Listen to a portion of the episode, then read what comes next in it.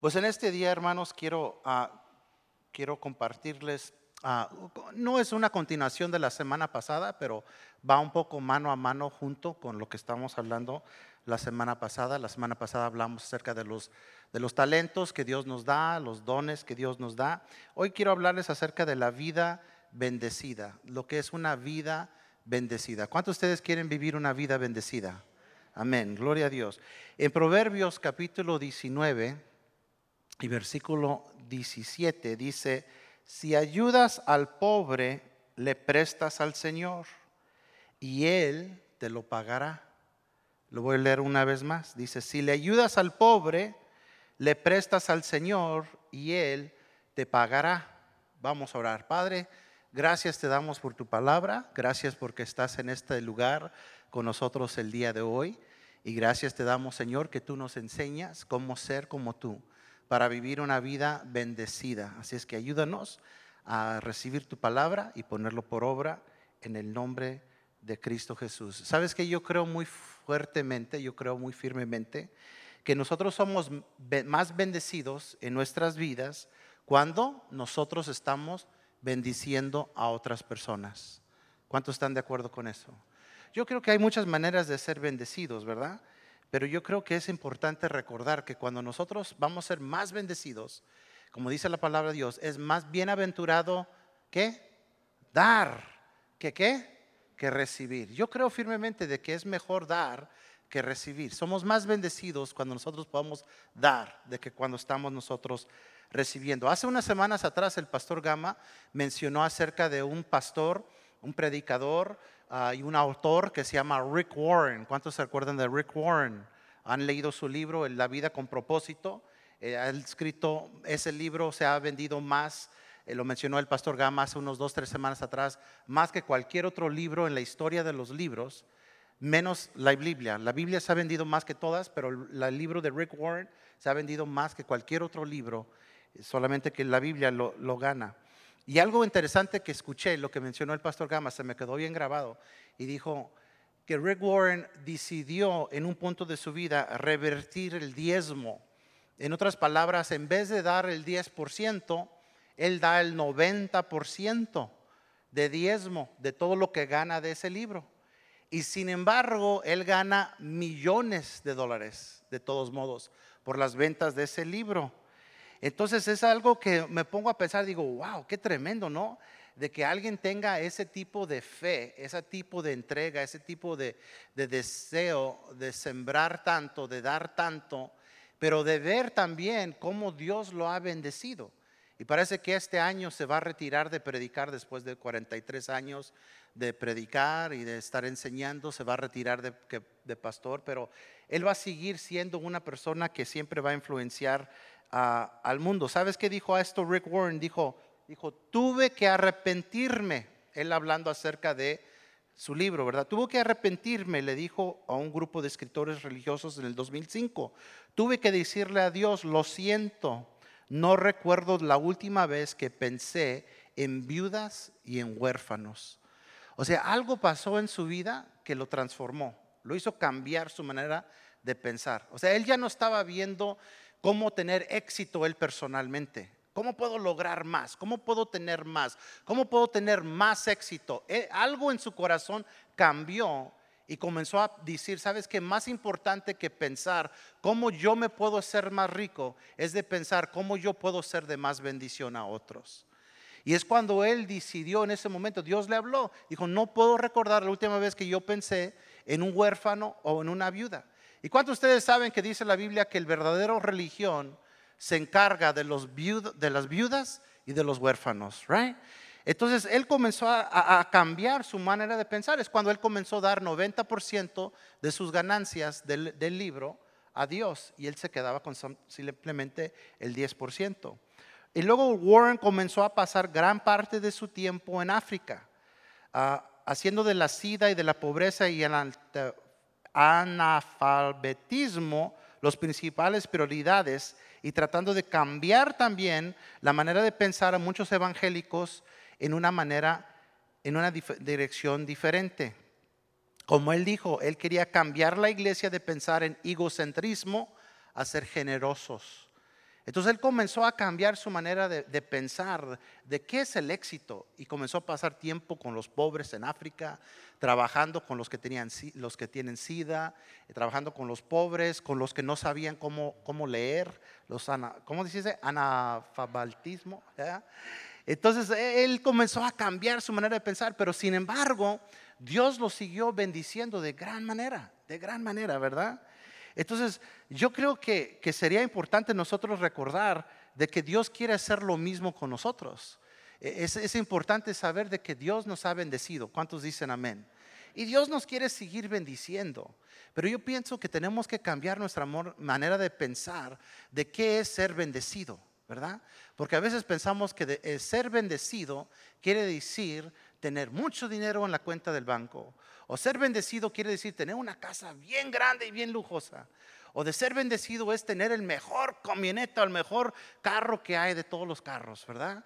Con luces y con esto y todo, ¿verdad? Y podemos lograr y podemos tener esas cosas, pero, sí, pero no olvidarnos qué es lo que, lo que es más importante. Yo creo que lo más importante es para nuestras vidas como hijos de Dios, es de dar es de bendecir, es de ser de bendición. ¿Cuántos dicen amén? Yo creo que la gente, toda la gente quiere ser generosa. Todos los que estamos aquí queremos ser generosos, pero a veces decimos cosas como lo, como lo siguiente. El dinero es escaso y en este momento no puedo ser generoso. O quizás otra persona dice, vivimos de cheque cheque y simplemente no hay forma de incluir donaciones en nuestro presupuesto. O alguien podría decir, quiero dar, pero simplemente no sé cómo hacerlo cuando estoy tan corto. Pero les quiero decir, es posible ser generoso sin el dinero. ¿Cuántos dicen amén?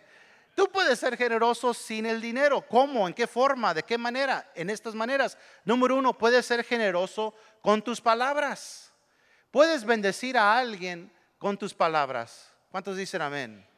Puedes decirles algo positivo, algo que los va a motivar, algo que los va a sentir bien, algo que los va a levantar. Tus palabras, no tienes que sacar algo del bolsillo, pero tienes que sacar algo de tu corazón, ¿verdad? Que puede venir a través de tu boca. Puedes ser generoso con tu tiempo, con tu tiempo. ¿Cuántos saben que el tiempo es valoroso? ¿Verdad? El tiempo es valoroso y, el hecho de que nosotros estamos donando nuestro tiempo, nuestro esfuerzo de venir, ser voluntarios, como estamos pidiendo voluntarios por diferentes cosas en la iglesia, nuestro tiempo es bien valoroso, pero sin embargo nosotros podemos ser generosos con nuestro tiempo. También podemos ser generosos con las cosas que ya tenemos. ¿Cuántos dicen amén? A lo mejor alguien necesita ayuda a moverse, una camioneta les puedes prestar, tienes algo a tu mano que les puedes prestar, una herramienta que les puedes prestar. Simplemente no siempre tenemos que dar dinero, pero podemos ser generosos con nuestras cosas. Amén, hermanos, podemos ver la necesidad de los demás y decir, ¿cómo los podría bendecir? ¿Qué puedo hacer yo para bendecir a esa persona? Otra manera también podemos ser generosos con también con nuestra influencia. ¿Cómo, cómo, cómo? Que nuestra influencia, imagínate, hay alguien que necesita ayuda en alguna, en una situación en su vida. Y a lo mejor yo no les puedo ayudar, pero yo sí conozco a alguien que sí los puede ayudar.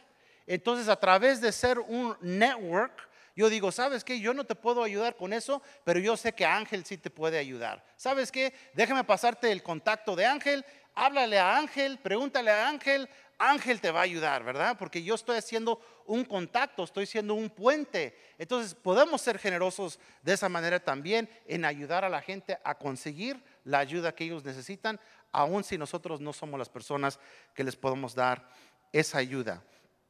¿Por qué es importante la generosidad? Why is generosity important? Why is it so important? ¿Por qué es importante de ser generosos? Por lo siguiente, los creyentes no pueden ser verdaderamente felices o estar en paz si solamente están enfocados en sí mismos. Realmente tú no puedes ser bendecido y estar en paz si simplemente estás enfocado nada más en tus propias necesidades, tus propias necesidades o tus propios deseos o tus propios dolores. Yo me recuerdo platicando con una persona que tenía muchos problemas físicos pero era un líder, era una persona que era líder. Y, algo que, me, como que me chocaba un poquito era cuando él platicaba con alguien, casi siempre les comentaba de todo lo que les dolía, todo lo que estaba haciendo, todo lo que estaba pasando en su vida, todo lo malo, todos los, eh, los, los, los, citas del doctor que tenía que ir. Y yo me rascaba la cabeza y decía, oiga, este líder, ¿cómo le va a ayudar a esta otra persona que tiene necesidad si ellos están en más necesidad?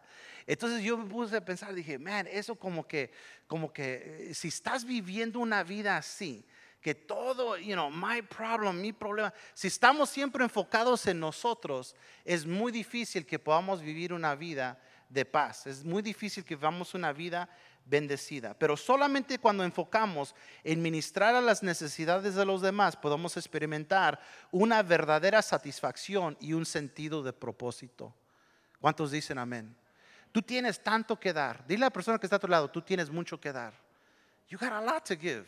Tienes muchas habilidades, mucho talento, a lo mejor tienes tiempo, a lo mejor tienes recursos, pero tú tienes algo que dar.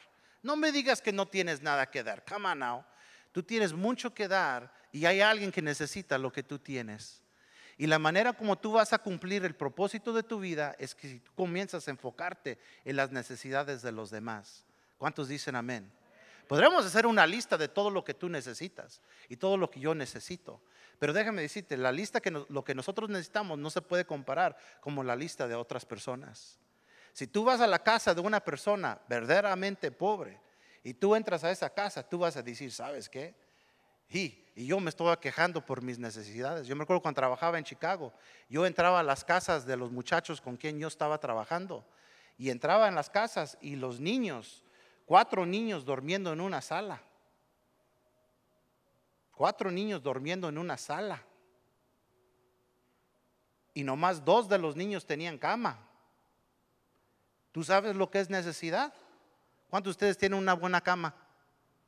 ¿Cuántos tienen la cama con remote control? Esa es la que quiero, ¿verdad, bebé? pero te imaginas, uno dice, no, pues mi cama no tiene remote control y todo. Man, tú tienes una cama.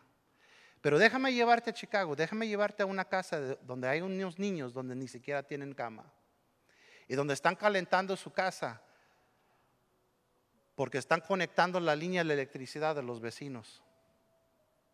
¿Has visto eso? Existe esa necesidad. Pídele a Dios, dile, Señor, úsame, úsame. ¿Tú sabes qué fácil es que tú puedas bendecir una familia así?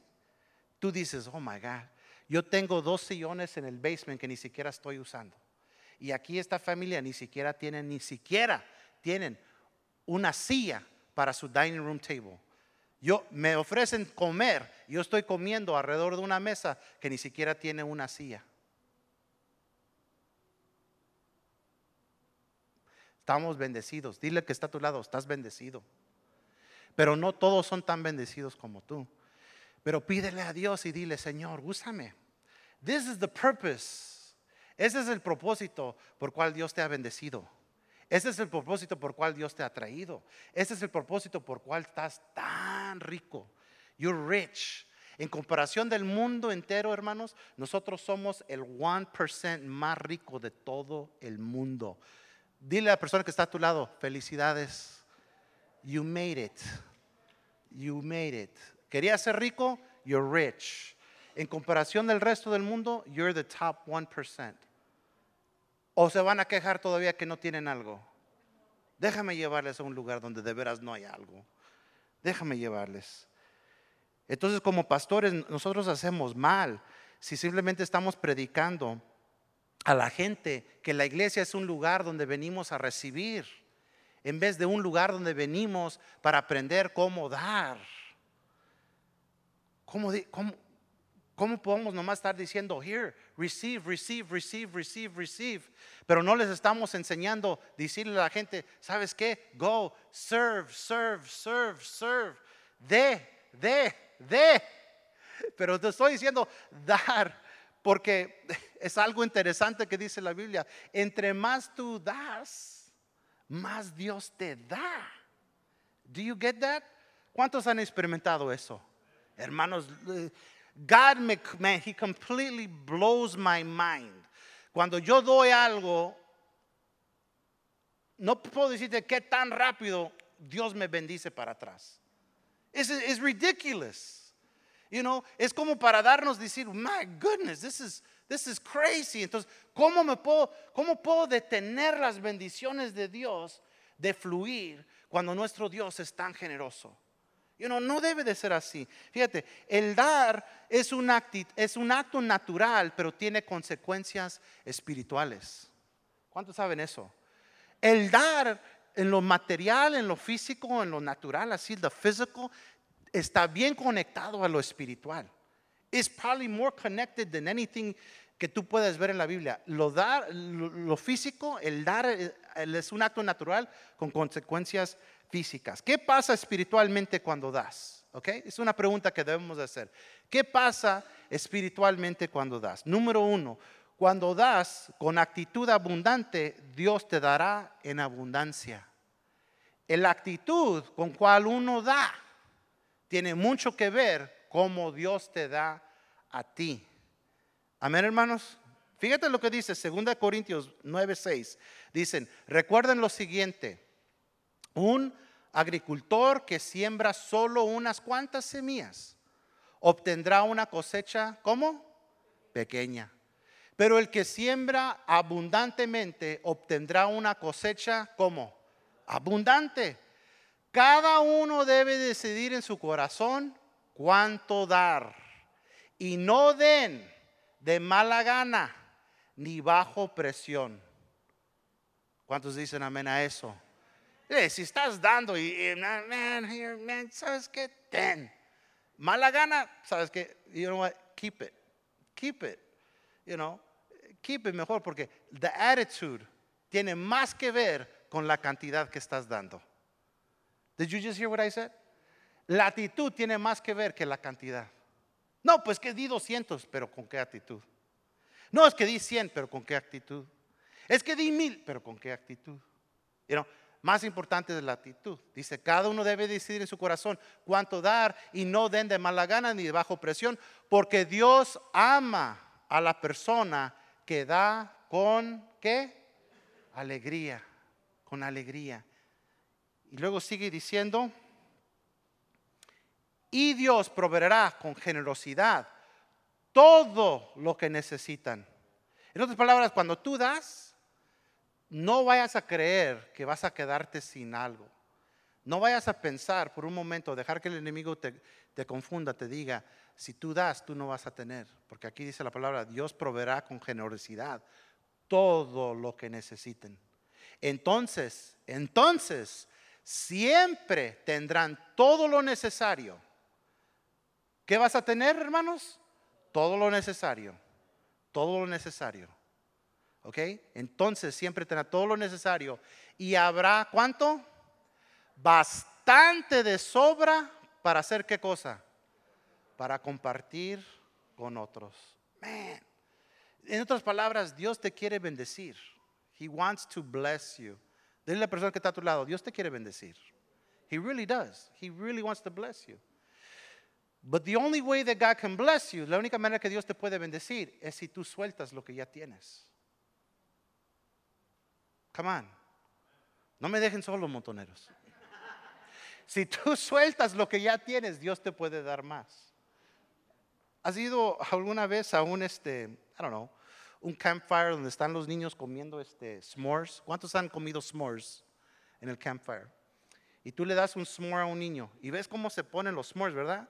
Se comienzan a derritir y están comiendo chocolate por aquí, chocolate por acá y, tienen la mano así, tú todavía estás haciendo y, y luego los niños, te imaginas que tienen la mano llena de un s'more y te está diciendo, dame otra, dame otra. ¿Qué es lo primero que les vas a decir? Primero te cábate qué? Cábate esa y luego te voy a dar más. Y you know, yo pienso como, como hijos de Dios a veces podemos ser así. Tenemos las dos manos llenas y le decimos a Dios, dame más. Give me more. Give me more. Y Dios está diciendo, give it away. Cábate lo que ya tienes. Give it away. Give it away y te voy a dar más. Dile a la persona que está a tu lado, Dios te quiere dar más. He wants to bless you. Recuerda que las personas más felices no son los que reciben más, sino los que dan más. Lo voy a volver a decir porque no dijeron amén. Las personas más felices son los que reciben, no los que reciben más, sino los que dan más. ¿Cuántos se recuerdan de Oprah Winfrey? ¿Cuántos se recuerdan de su programa de Oprah Winfrey? Su, show era tan popular, pero el show más popular de Oprah Winfrey cada año era el show donde ella estaba regalando cosas a la gente. De repente regalaba y le decía al estudio, a ustedes, todos los que están aquí, les vamos a regalar un carro. Y todos, ¡ah! ¿Verdad? Brincando y saltando y chillando y llorando. Y, y, pues unos a lo mejor eran ya millonarios y ya para qué quieren otro carro. Otros este, eh, a lo mejor estaban totalmente quebrados y necesitaban un carro. Bueno, a todos les regaló un carro. Y no, hombre, y toda la felicidad y todo. Luego había otros programas que regalaba este, casas a, a señoras que eran viudas o que tenían hijos. Mira, estos shows eran los más populares de Oprah Winfrey cuando ella regalaba y cuando ella daba. Y sabes lo que comenzó a pasar es que las compañías comenzaron a ver la popularidad de esos shows y cómo la gente estaban siendo tocadas, tocadas y como ella misma, una billonaria, siendo tocada, ahí literalmente llorando cuando ella veía la reacción de la gente, cuando ellos estaban recibiendo. Entonces los companies comenzaron a ver eso y le comenzaron a decir, Oprah, por favor, en el próximo show, regala nuestros carros. No regales el Ford, regale el Chevy, please. Te vamos a dar Chevys para que tú los regales, porque ellos también querían ser parte de eso, de dar, de entregar, de bendecir a la gente. Y esos shows, oh my goodness, eran los más popular shows. Entonces, como ella estaba regalando carros, de repente las otras compañías le decían, danos chance de que tú regales nuestros carros y nosotros te vamos a dar los carros. Ella daba, pero le daban más todavía para que ella podría seguir dando. You know what? Yo creo que Dios quiere hacer lo mismo contigo. Dile a la persona que está al lado, Dios quiere hacer lo mismo contigo. Pero aprenda cómo dar. ¿Qué más? Estuviéramos más felices, yo creo, hermanos. Yo creo, como personas, estuviéramos más felices si aprendiéramos cómo dar más. Tú estuvieras más feliz en tu vida si aprendieras cómo dar más. If you gave away more, you would be happier. We would all be happier if we learned how to give away more. Amen, hermanos? I think we're holding back God's blessing because we are holding back blessing somebody else. Yo creo que estamos deteniendo la bendición de Dios porque estamos deteniendo la bendición a alguien más. I think God really wants to give you more y llevarte a otro nivel en todos tus asuntos, en tu negocio, en tus relaciones, en tus conexiones, en todo lo que estás haciendo. Dios te quiere dar más cuando tú comienzas a dar más. ¿Cuántos dicen amén? En Chicago, yo me recuerdo, estaba una iglesia con cual nosotros trabajamos en Chicago y ellos comenzaron, cuando comenzó el pandemic, comenzaron a regalar comida. Y comenzaron a regalar comida, regalar comida, regalar comida y ellos comenzaron a sacar de su bolsillo, pero de repente el alderman de, ahí de, ese lugar dijo, ¿sabes qué? Como ustedes están haciendo tan buen trabajo y están tan organizados en regalar, nosotros te vamos a dar dinero para que ustedes compren más comida y comiencen a dar. Y así fue, y comenzaron a dar, hasta que tuvieron carros alrededor de la cuadra. Y comenzaron a traer más voluntarios y comenzaron a traer más comida y siguieron dando. Y como estaban haciendo tan excelente trabajo en regalar comida, en dar comida, y todo eso comenzó en una iglesia, la ciudad de Chicago, el, ¿cómo se llama? el alcalde de Chicago vio la situación que estaba pasando, qué organizados estaban, qué buen trabajo estaban haciendo, y la ciudad de Chicago les dijo, les vamos a escribir un cheque y queremos que ustedes comiencen a distribuir esta comida. ¿Sabes cuánto les dieron en un año, hermanos? One million dollars. Dile a la persona que está a tu lado, Dios te quiere bendecir. Pero ¿a quién se lo dio? El one million dollars, a los que estaban regalando. ¿Y qué, es lo que comenzaron a hacer? A hire staff. Comenzaron a, agarrar staff y estaban y compraron forklifts y compraron paletas de comida y estaban regalando comida a miles de personas en un solo día. Why? Todo comienza con un espíritu de generosidad. Y cuando uno es generoso, no hay límite de lo que Dios te puede dar. No hay límite de lo que Dios puede abrir para, para, ti, para que tú le des a otras personas. Amén. Yo me recuerdo que tuvimos en la vida, Margie, y nos estaba dando bimbo, ¿verdad? Bimbo, nos estaba dando pan. Free, free bread, bimbo. Yo iba con la van de la church, yo iba a la factory de bimbo, y me llenaron toda la camioneta de pan. Cuando yo llegué ahí a la iglesia, ya estaba toda la gente esperando que les diéramos bimbo. Hasta nos daban cajas de las barritas. ¿Cuántos les gustan las barritas? ¿Y cuáles son los otros? Los gansitos. ¿Y cuáles son los otros que tienen bimbo? Las bolitas esas. Oh, nos daban cajas y cajas y cajas de todo eso, hermanos. Nomás me dijeron una cosa. Me dijeron one thing. They said, just don't sell it. Nomás no lo vayas a vender. Dije, don't worry, no la voy a vender. La regalábamos. Regalamos tanto que desafortunadamente una persona, una señora, se llevó una caja de gancitos y de esto y del otro y de los quequitos y de todo. Se lo llevó y se fue a la 26 y se puso a venderlos. Y luego me llamaron a mí y me regañaron. ¿Por qué lo están vendiendo? Dije, yo no estoy vendiendo nada, yo lo estoy regalando todo. Dijo, no, es que vimos una señora ya vendiéndolos. Dijo, si siguen vendiendo ya no les vamos a dar. Sigue dando y te van a seguir dando. Pero comienza a vender y tratar de ganarlo for yourself y vas a comenzar a perder. I said, don't worry, no lo voy a vender, lo vamos a regalar. Y cada, y cada viernes estábamos llevando, man, tanta pan, tanta comida a diferentes iglesias y diferentes partes. Dile a la persona que está a su lado, Dios es bueno y Dios te quiere dar más, pero you have to give it away. You have to give it away. El secreto de recibir, te voy a decir el secreto de recibir. ¿Estás listo para el, el secreto de recibir? Do you want it? The secret of receiving is giving.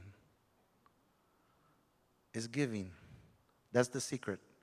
¿Quieres recibir? De. Give. Y entre más tú das, más tú vas a poder dar. ¿Y tú crees que yo no me llevaba una caja a la casa, hermano, de gancitos? Course. I can take whatever I want. Margie, how much bread do you want? No, ya no traigas pan. No, yo ya no podemos comer más pan. I could bless anybody I want. It was mine. Era mío, pero para regalar. Mira, Dios te va a bendecir, hermanos. But the secret of receiving is giving. Pero sabes que muchas personas tienen este, esta manera volteado. Piensan que el secreto, el secreto de la vida es receiving. Es receiving y comenzamos con materialismo. Pero ¿sabes lo que es el materialismo? Toma algo bueno de Dios que Dios nos da y lo convierte en un ídolo. Las cosas se pueden convertir en un ídolo. Amén, hermanos. We can turn something into an idol. Incluso destruye nuestra vida, puede destruir nuestra vida espiritual, quita nuestra mirada de Dios y lo coloca en las cosas y nos también nos ciega de las maldiciones de las riquezas. ¿Cómo, hermano? Sí, hermano. Las riquezas también pueden ser una maldición. ¿Cuántos de ustedes lo sabían eso? Por ejemplo, si yo trabajo todo el tiempo, mi familia va a sufrir. Si yo trabajo todo el tiempo, mis relaciones van a sufrir, mi vida espiritual va a sufrir. Y al final de todo, vamos a voltear para atrás y vamos a decir, ¿para qué lo hicimos? ¿Para qué trabajé tanto? Me gané todo esto. But for what?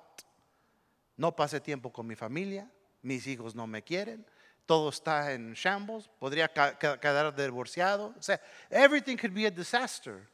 Porque la, ¿cuántos se acuerdan de la gente que han, que han ganado la lotería? Han escuchado una historia hace un tiempo atrás, dicen que hay una maldición sobre la gente que gana la lotería. Y a veces yo oigo gente que dice, nomás quiero ganarme la lotería. Y yo nomás les quiero decir, That's not a good thing. No es algo bueno. He escuchado a varias historias. Mira, les voy a compartir unos cuantos rápidamente. Había un señor que se llamaba Abraham Shakespeare. Ganó 30 millones de dólares en el Florida Lottery en el 2006. Después encontraron su cuerpo enterrado en un patio en el 2009. Y no saben de quién era el patio.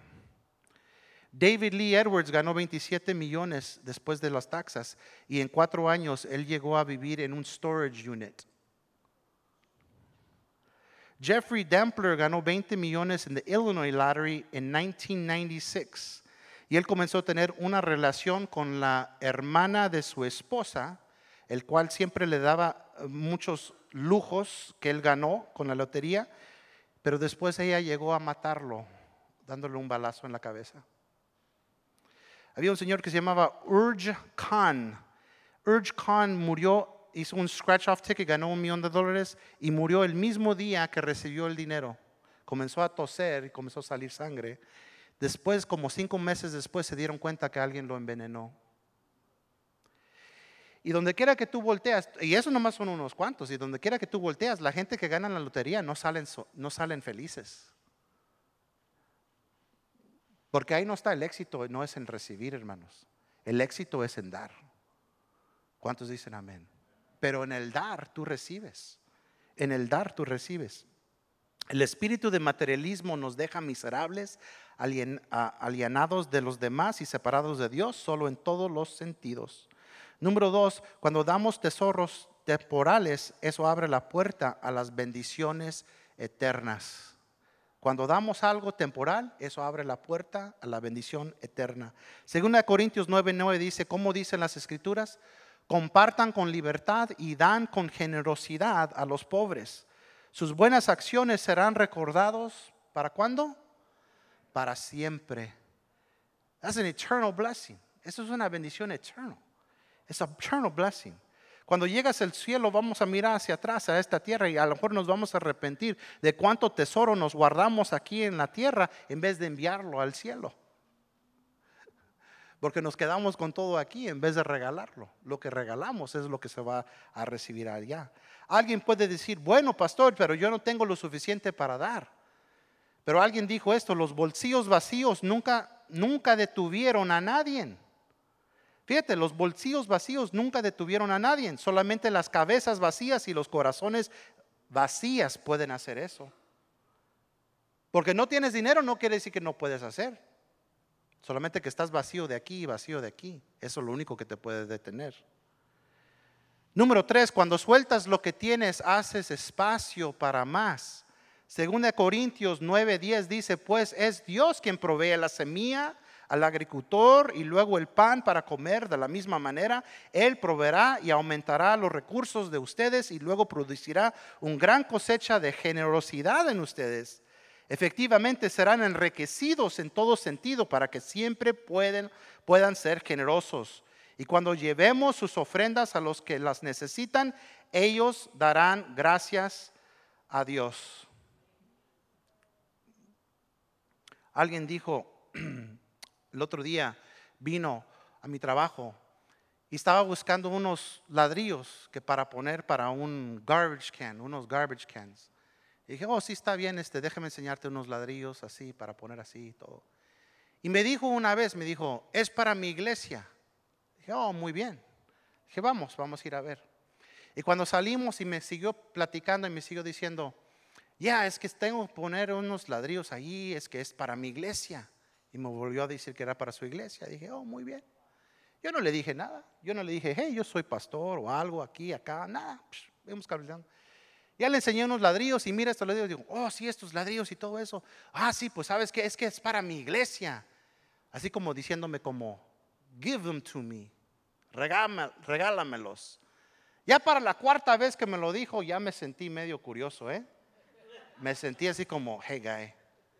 Como que tenía ganas de decirle, algo, pero dije, ¿a qué iglesia vas? Ya me dijo el nombre de la iglesia, está uno aquí en Joliet. Y le dije, ¿y tú quién eres ahí? Más quería saber, ¿tú quién eres ahí? ¿Qué haces ahí o qué? Me dijo, no, no, es que yo soy este, yo soy un voluntario y a veces hago maintenance ahí en la iglesia. Dijo, pero yo soy un, este, un electrician y yo hago electricidad, nada más que voy a poner estos ladrillos para que pongan el garbage can, para que lo tiren y es para mi iglesia. Le dije, ok. Ya sabía que me estaba diciendo, ¿no me podría dar como un discount porque es para mi iglesia? Le dije, yo desde el primer momento que me dijo iglesia, no le iba a cobrar full price. Alex me conoce, yo no le iba a cobrar full price. Pero como me siguió diciendo, ya me estaba como, ya sentía algo así como atravesado, diciéndole, wait a minute, man. Como yo pensando en mí, yo, esa es la manera como yo me siento, ok, a lo mejor ustedes se sientan diferentes, después podemos alegar sobre esto. Si yo le voy a regalar algo a Dios, yo se lo voy a regalar a Dios. Yo no le voy a pedir a alguien más que se lo regale a Dios. Do you hear what I'm saying? Yo no voy a ir y usar el I'm the pastor card para que me den un descuento. Yo no voy a ningún lugar y le digo, I'm a pastor, give me a discount. Never, never have I done that. Porque si yo voy a comprar algo para Dios, como dijo el rey David, no le voy a ofrecer a Dios algo que no me costó. Aunque no digan amén. Yo no le voy a dar a Dios algo que no me costó. David tuvo un gran problema. He saw the situation. Y, David dijo, voy a poner un altar, voy a construir un altar y voy a hacer un sacrificio aquí porque ofendimos a Dios. Y le dijo al dueño del lugar, dijo, véndame esto. Y el Señor le dijo, no, no, no, rey, yo te lo regalo. Yo te lo voy a dar con todos los bueyes para que hagan el sacrificio. Y David le dijo, no le voy a ofrecer algo a Dios que no me costó. Do you hear what I'm saying? Si le vas a dar a Dios algo, dale a Dios algo bueno. Do you hear me? No le des a Dios los sobras. No le des a Dios something that doesn't work no more. Que ya no trabaja o que ya no sirve o que te lo dieron en el, clearance aisle o something like that. Si le vas a dar a Dios, dale a Dios algo bueno. ¿Cuántos dicen amén? Porque ¿cuántos saben que nuestro Dios lo merece? We don't go around begging people, please give us a discount, please give us a discount. Mi esposa me estaba diciendo el otro día que están alegando, están alegando que si le van a cobrar los impuestos a las iglesias que porque ahorita las iglesias no pagan impuestos. Ya están metiendo así los políticos, ya están metiendo ese argumento que quieren que las iglesias paguen. Y muchas iglesias están, no, ¿cómo vamos a pagar los impuestos? Y que no sé qué, y acá y allá. Y le gustó lo que dijo un señor que llamó a una estación de radio y dijo, si nos cobran impuestos, ni modo, Dios nos va a seguir bendiciendo. No importa si nos cobran impuestos o no, dale a Dios lo mejor. No seas codo. Yo soy de Monterrey y no soy codo, ¿ok? So, la trampa del enemigo es que podemos caer en, en, en, adorar a Dios por las bendiciones en vez de adorar a Dios el que bendice, right? Podemos decir, ah, God, I just worship you because you give me so much. It's like, no. I worship you because I worship you. It doesn't matter if you give me anything. Si nomás nos hubiera dado la salvación, hubiera sido suficiente. Amén, hermanos. Número cuatro, cuando das, afectas el reino natural y espiritual.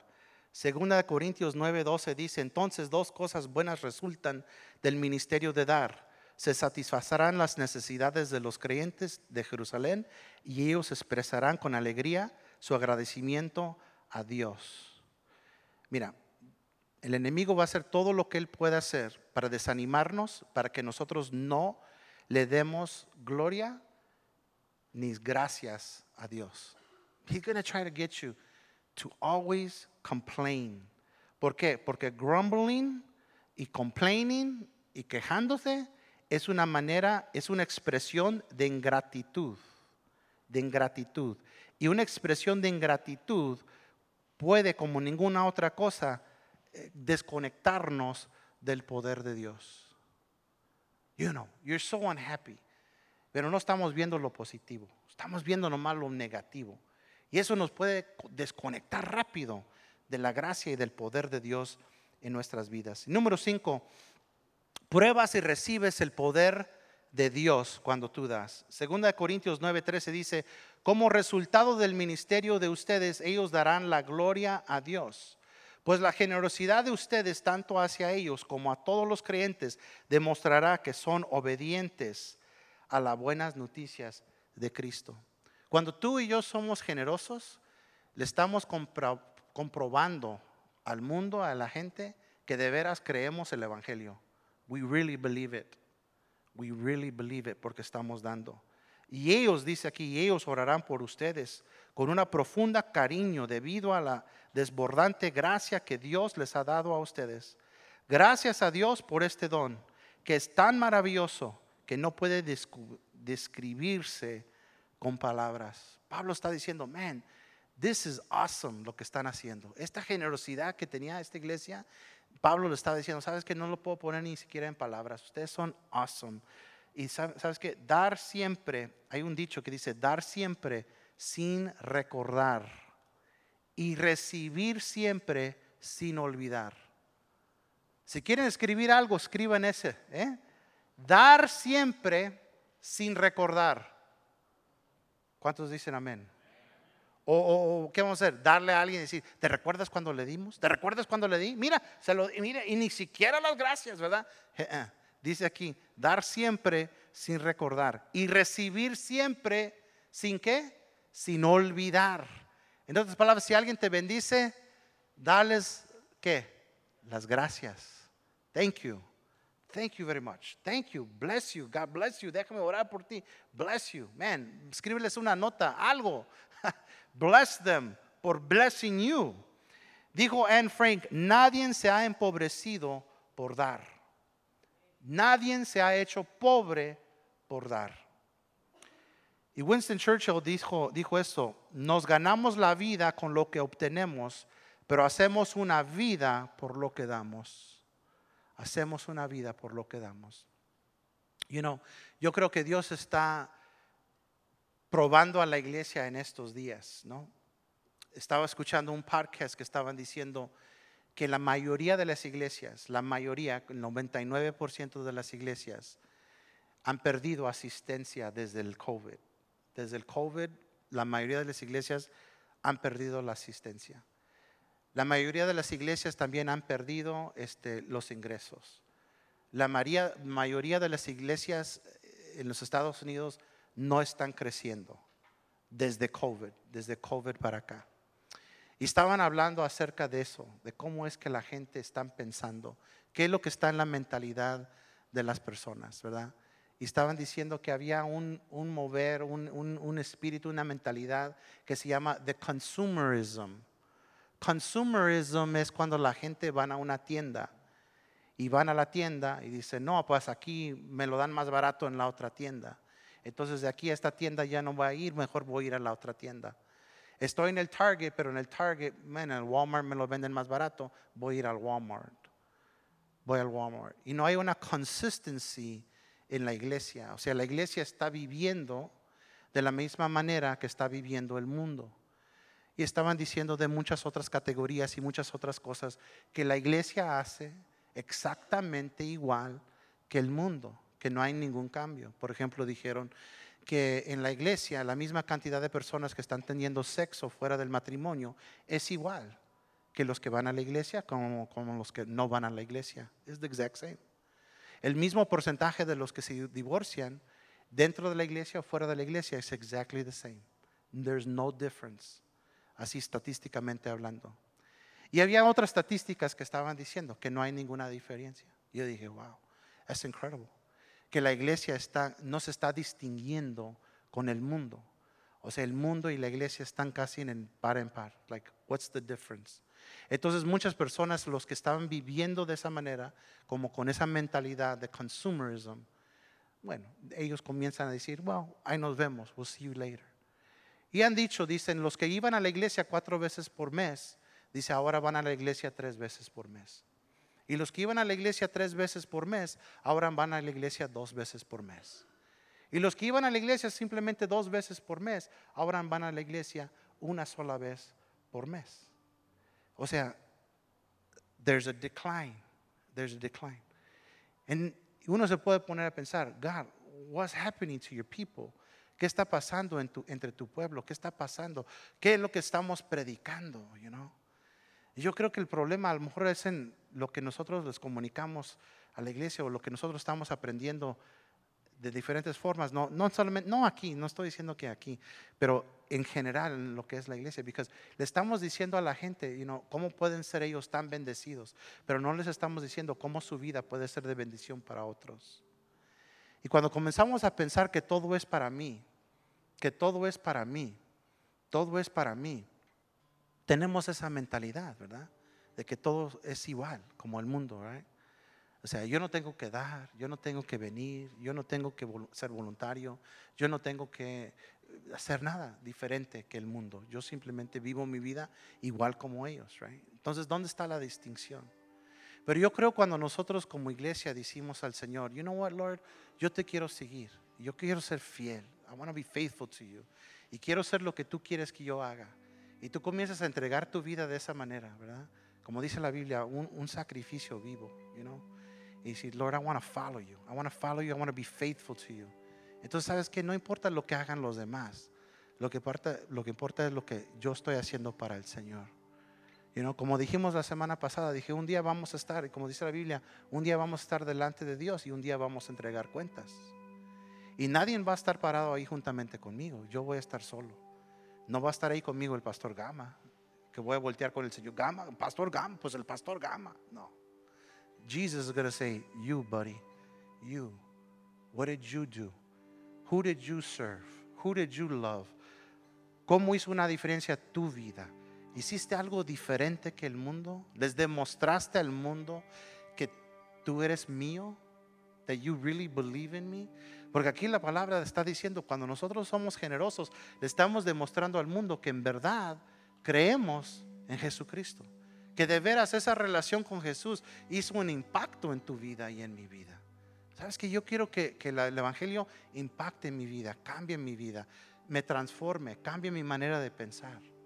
Que yo no esté pensando nada más como el mundo. Como ellos hacen todas las cosas, que yo también hago lo mismo. No, no, no, no. We're different. Somos la iglesia, tenemos el Espíritu de Dios, tenemos la palabra que nos está instruyendo. Nuestras vidas tienen que ser diferentes. Nuestras acciones tienen que ser diferentes. Nuestras actitudes tienen que ser diferentes. ¿Cuántos están conmigo? ¿Cuántos quieren ser diferentes de veras? Yo quiero servir esta generación. Yo quiero servir. Si yo tengo algo que dar, yo lo tengo que dar. I have to give it. Yo lo quiero dar. Yo lo quiero dar porque yo lo he experimentado con Dios. Dios me da más, Dios me bendice más. So I want to serve my generation. Yo quiero servir mi generación. Yo quiero ser fiel a Dios, ¿verdad? Aquí en la tierra. En los años que me resten, yo quiero serle fiel a Dios. Porque un día vamos a voltear atrás y vamos a decir, man, si hubiera dado más tiempo, si hubiera hecho esto diferente, si hubiera entregado más, si hubiera dado más. Pero yo no este es el momento ahora cuando decidimos eso. Cuando decidimos, sabes que yo quiero que mi vida cuente por algo. Cuenta por algo. Que yo contribuí esto, ¿verdad? Para que esto se lograra. ¿Cuántos dicen amén? Hay mucho, hay mucho pueblo para alcanzar. Mucho pueblo para alcanzar. Mucho, mucha gente en, en Joliet que necesitan oír el Evangelio, que necesitan a Dios. Y sabes que nosotros somos los que somos responsables para llevarles esa palabra vamos a ponernos de pie, hermanos. Vamos a ir al Señor en oración.